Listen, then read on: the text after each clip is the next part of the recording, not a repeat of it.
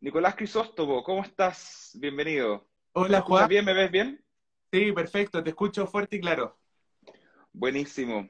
Bueno, antes que te incorporaras, había comentado un poco a la gente que ya nos estaba viendo algunas características generales tuyas, militante de Renovación Nacional, ingeniero en recursos humanos y actual jefe de gabinete de la gobernación provincial de Coyhaique, de Coyhaique como provincia, no como, no como comuna.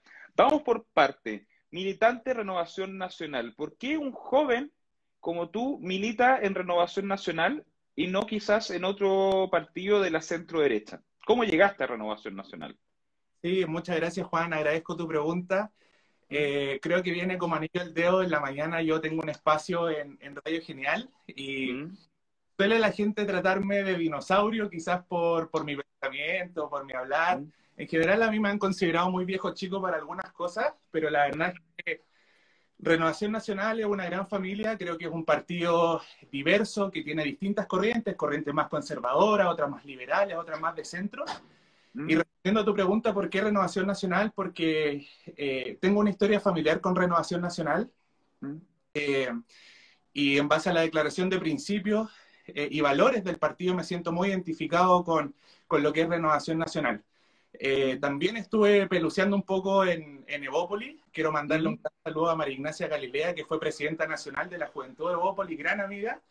Eh, siempre me invitaba bastante a, actividades y, creo que Evópoli calza muy bien con, con, el perfil quizás de nuestra edad, de gente más juvenil, mm.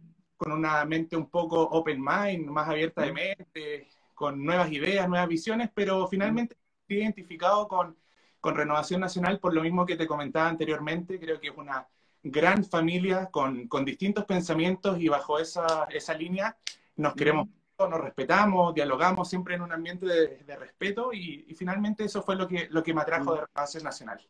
Y en esa diversidad de líneas de pensamiento que tiene Renovación Nacional, ¿en cuál te ubicas tú?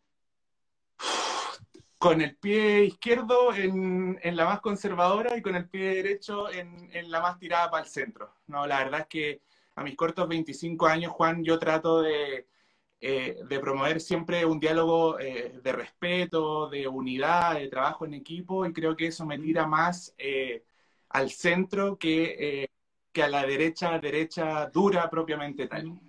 Perfecto. O sea, te acomoda a ti como este, estos principios de renovación nacional que fueron reformados, si no me equivoco, el 2014, que por ejemplo sacaban cierta apología al golpe de Estado de 1973. ¿Te acomoda más esa actualización de principios, por ejemplo? Absolutamente, actualización de principios que lideró un político al cual yo le tengo mucho aprecio, respeto y admiración, que es mm. Cristian Monkever, que mm. precisamente en su periodo, en su gestión como presidente del partido, eh, se encargó de, actualizar los estatutos y efectivamente tratar de desmarcarse un poco a Renovación Nacional y a, su historia ligada al Partido Nacional de lo que fue mm. la dictadura en Chile, que me parece sumamente válido. No creo que ni a tu generación, Juan, ni a la mía nos no, toque cargar con, una mochila tan pesada y tan dura de, lo que fue la dictadura en nuestro país. Perfecto. Vamos un poco a, a dos cosas que están muy vinculadas. Uno, tu trabajo actual, tú eres el jefe de gabinete de la gobernación provincial de Coyhaique, lo iniciaste este trabajo cuando el gobernador de Coyhaique era Pablo Galilea, actualmente es otro, sabemos que Pablo Galilea trabaja ahora en el Palacio de la Moneda, en el Ministerio del Interior, si no me equivoco. Eh, y estás en campaña, estás en campaña para concejal, todos sabemos que las campañas se suspendieron por, por mientras, dado la crisis de coronavirus, se postergaron las elecciones al 15 y 16 de mayo. ¿Cómo se compatibilizan los tiempos?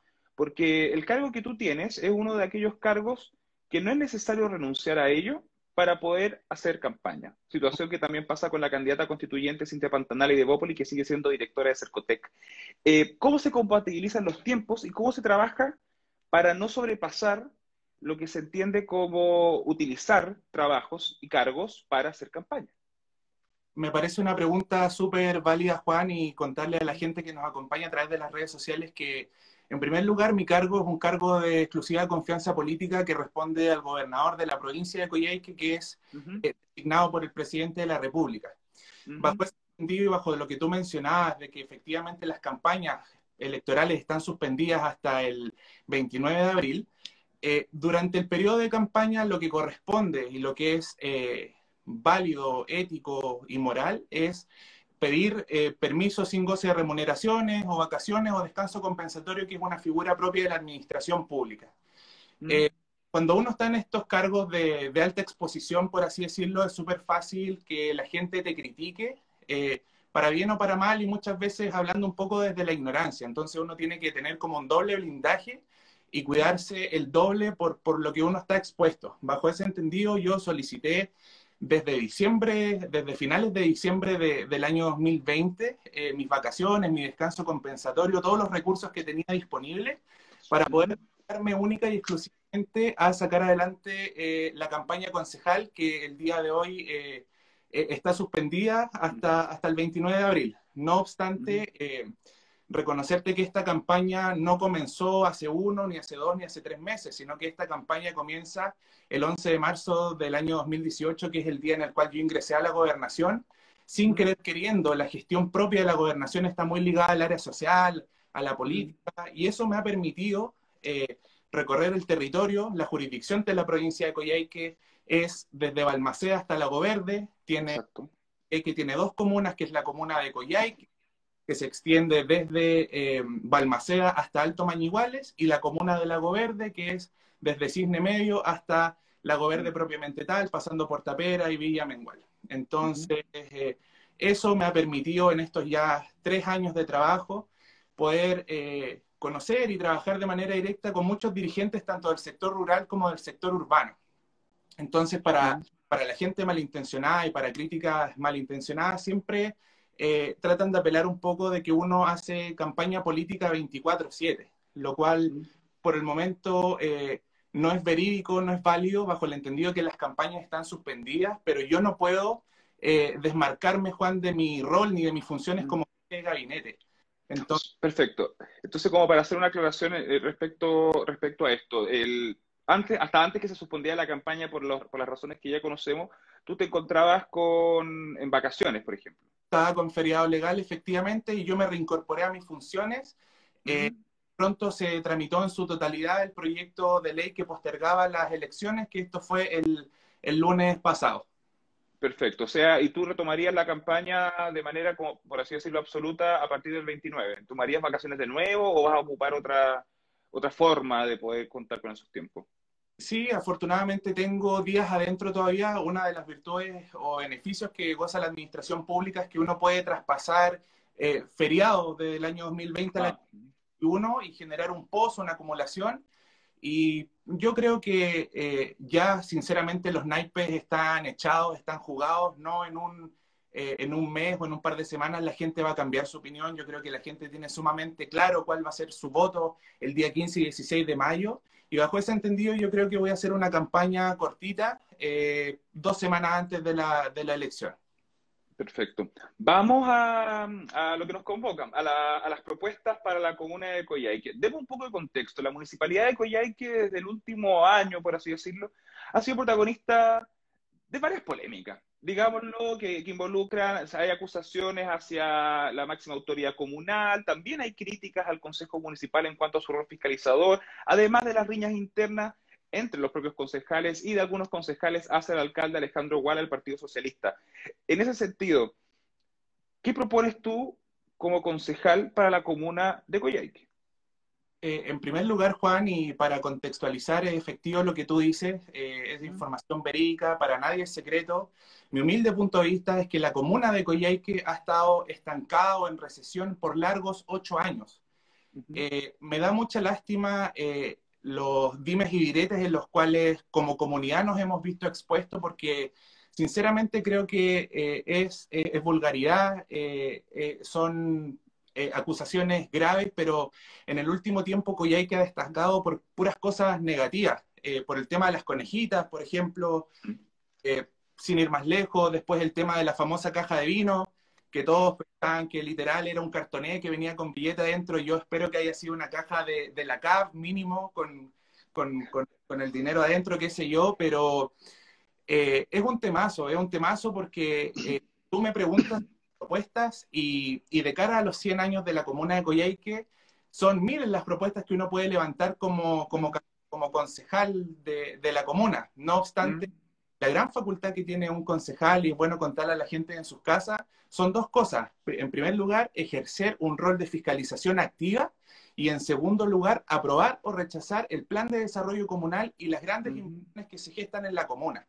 Entonces, ahora, pasando al plano un poco más personal, si tú le preguntas a Nicolás Crisóstomo cuáles son los sueños o anhelos que tiene para la comuna de Coyhaique de cara al escenario, por ejemplo, sueño con, un, con, una ciudad que tenga áreas verdes, que tenga mayor ciclovía, que tenga espacios recreativos eh, para que todos podamos disfrutar, quienes vivimos en Coyhaique como la gente que nos visita de fuera, romper con la estacionalidad en el turismo, que la ciudad tenga el acceso a balnearios como en Los Chochos, por ejemplo, como en el sector de la Piedra del Indio, y tanto, sin duda que eh, la comuna de Coyhaique y propiamente la gestión municipal está eh, muy al debe, sobre todo en el sector rural donde hay una gran, eh, eh, un gran abandono por parte de, la, de, la, gestión municipal. Y yo te lo digo de primera fuente porque me toca recorrer el territorio a diario, estar en las localidades rurales y, y de verdad que a uno se le parte el corazón ver tanto abuelito, adulto mayor, gente en condición de abandono que viven en unas casas, Juan, que son coladores, que conociendo las inclemencias climáticas de nuestra región, wow, si esta persona no duerme al lado de su estufa, eh, se muere de frío, muere de hipotermia. Entonces, es la realidad que estamos viviendo y es increíble también cómo la gente a través de su voto este 15 y 6 de mayo puede cambiar los destinos de la comuna, de la región y, por qué no decirlo, de nuestro país a futuro. Yo creo que todo se basa en una eh, buena gestión que espero, Juan, eh, indistintamente resulte o no mi candidatura, yo veo con muy buenos ojos las elecciones que se vienen por delante por el sencillo tema de que la gente que se está postulando es gente joven, gente que tiene energía, mm. tiene las ganas de hacer las cosas bien y yo creo que eso es fundamental, indistintamente eh, su color y pensamiento político. Para hacer un repaso de lo que acabas de mencionar, entonces podríamos, podríamos resumir que tres de las propuestas que, quizás las principales sería una fiscalización efectiva, estoy anotando según lo que tú mismo dijiste, aprobar y rechazar los presupuestos, las propuestas que hayan desde el Consejo Municipal, priorizando entonces áreas verdes. Eh, no, no priorizando áreas verdes, sino, mira, los dos primeros puntos que tú mencionaste son las facultades y atribuciones que tienen los concejales, porque también da mucho que en este tiempo de campaña los candidatos prometen cielo, mar y tierra y a las finales no pueden cumplir ni la décima parte de lo que prometen. Entonces, gente en sus casas, que eh, las principales atribuciones que tienen los concejales son ejercer un rol de fiscalización activa a la gestión municipal y eventualmente aprobar o rechazar el plan de desarrollo comunal que es eh, la hoja de ruta que guía los destinos de la comuna en los cuatro años de gestión. Entonces, tomando esas, dos esas dos atribuciones del, concejal, ¿cuáles son tus ejes? Eh, ¿qué, ¿Qué priorizarías tú? ¿A qué le darías más fiscalización, por ejemplo? Bueno, es que uno tiene que jugar un poco a dos bandos. Siempre mantener un rol de fiscalización activa, pero en paralelo sugerir al alcalde y al consejo comunal grandes proyectos de inversión en la comuna. Yo te mencionaba, por ejemplo, el tema de romper la estacionalidad en el turismo.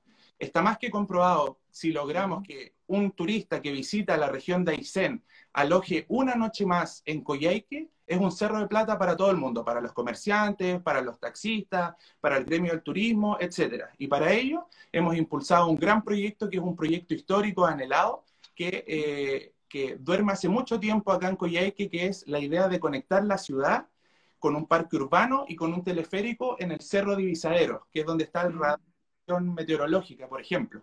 El radar que está arriba. Correcto. El radar, efectivamente, ahí bienes nacionales y el Instituto Nacional del Deporte son prácticamente dueños de todo el cerro. Y una de las gestiones que nosotros realizamos fue abrir ese camino para que los operadores turísticos pudieran comenzar de a poco a eh, explotar o vender el cerro como eh, atractivo turístico. Y al día de hoy eh, hay muchas empresas instaladas, por ejemplo, que realizan senderismo, realizan biking, avistamiento mm. de, flora, de fauna, de aves, y mucha gente disfruta el cerro, cosa que mm. hacia tiempo atrás no se podía porque esto estaba, eh, el camino estaba cerrado. Entonces, son muchas las propuestas que uno puede proponer en el municipio. Yo creo que todo lo que quiere cualquiera isenino, coyequino, alguien que, que, que vive en esta comunidad, es soñar en grande y, tener una mejor eh, comuna, con mejor infraestructura, con sedes sociales dignas, eh, con buen estado. Eh, hace muy poquito tiempo estuvimos entregando una silla eléctrica a una joven adolescente que fue financiada a través de recursos del Ministerio del Interior.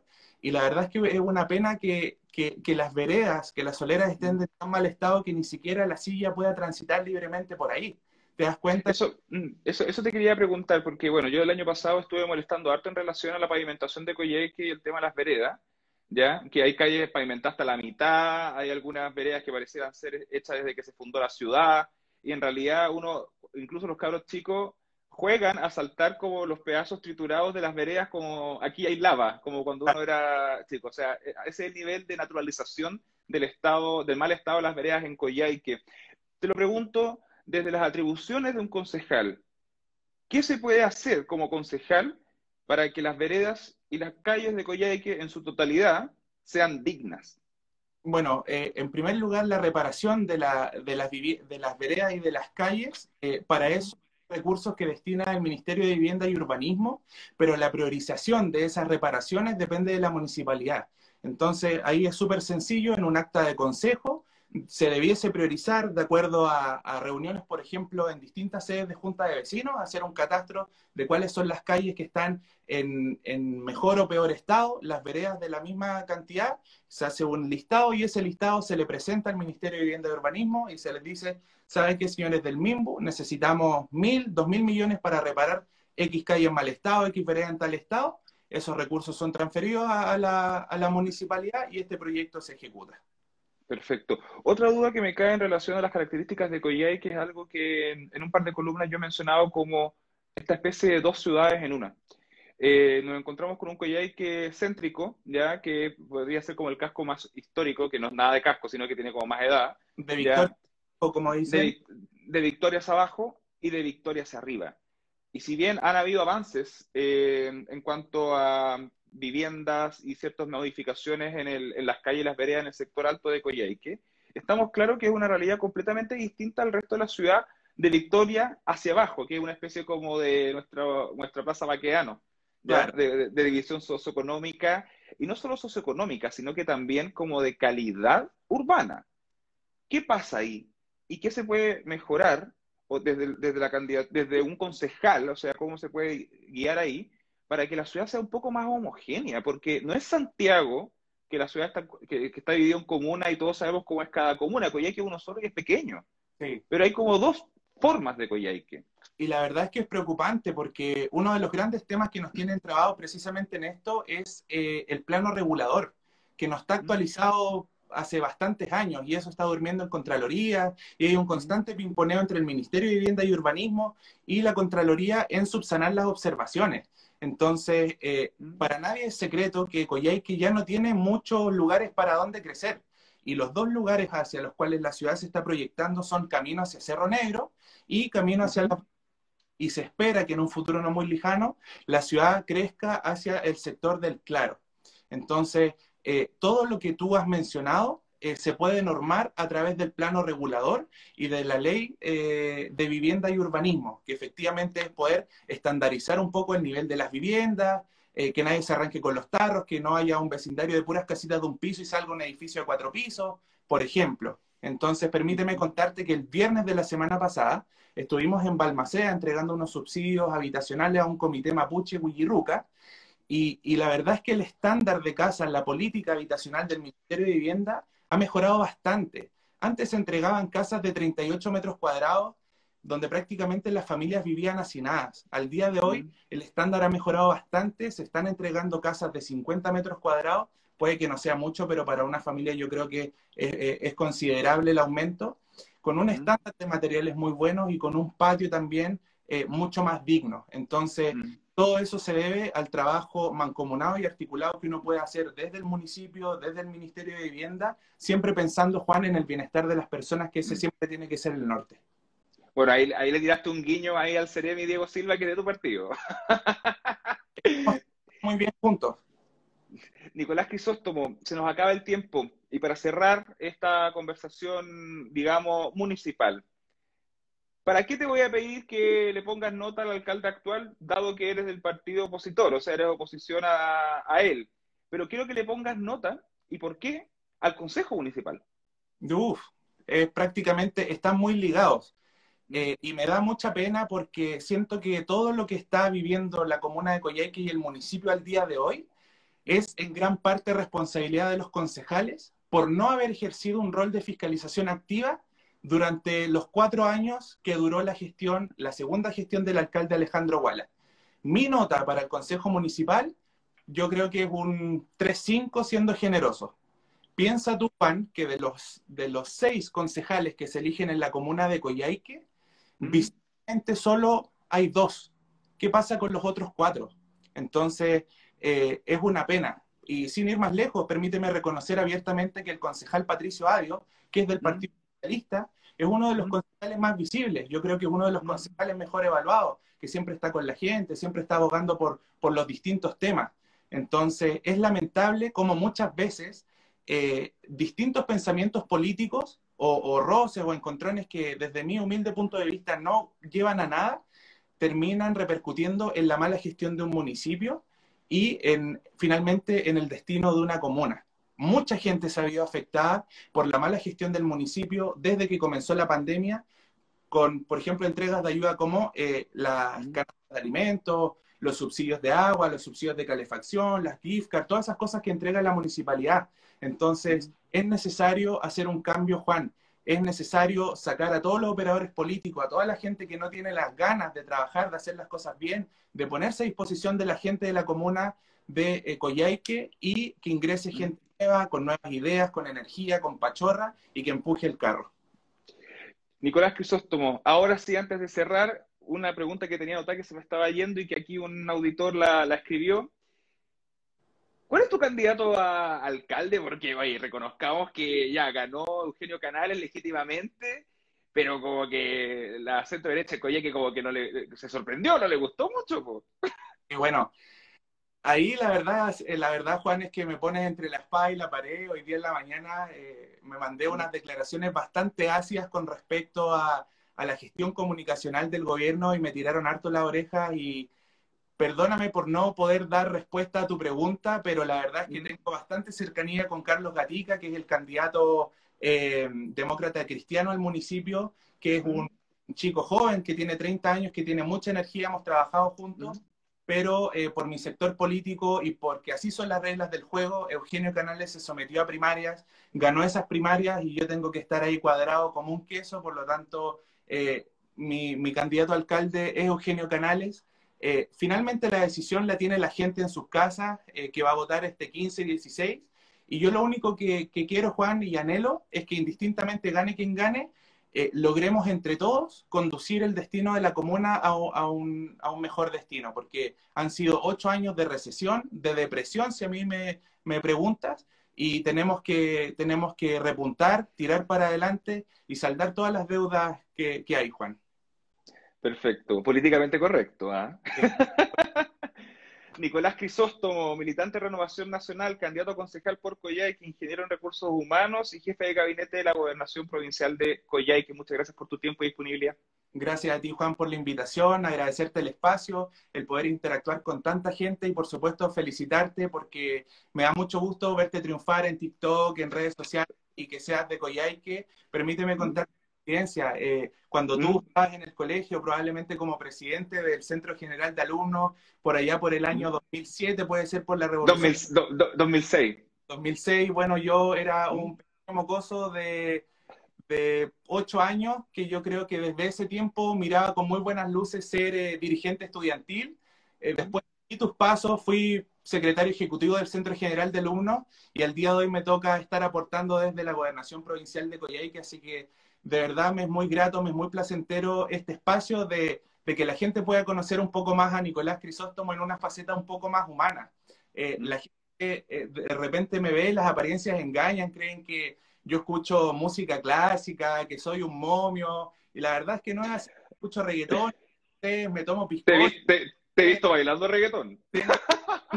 Soy un joven, eh, igual que, que todos los que están al otro lado de la pantalla, así que muy agradecido por el espacio. Desde mi humilde tribuna me pongo a disposición para colaborar en cuanto necesiten y, desearles una excelente semana a todos y nuevamente agradecer el espacio, Juan. Muchas gracias a ti, Nicolás. Nos estamos viendo. Vale, muchas gracias. Buenas noches.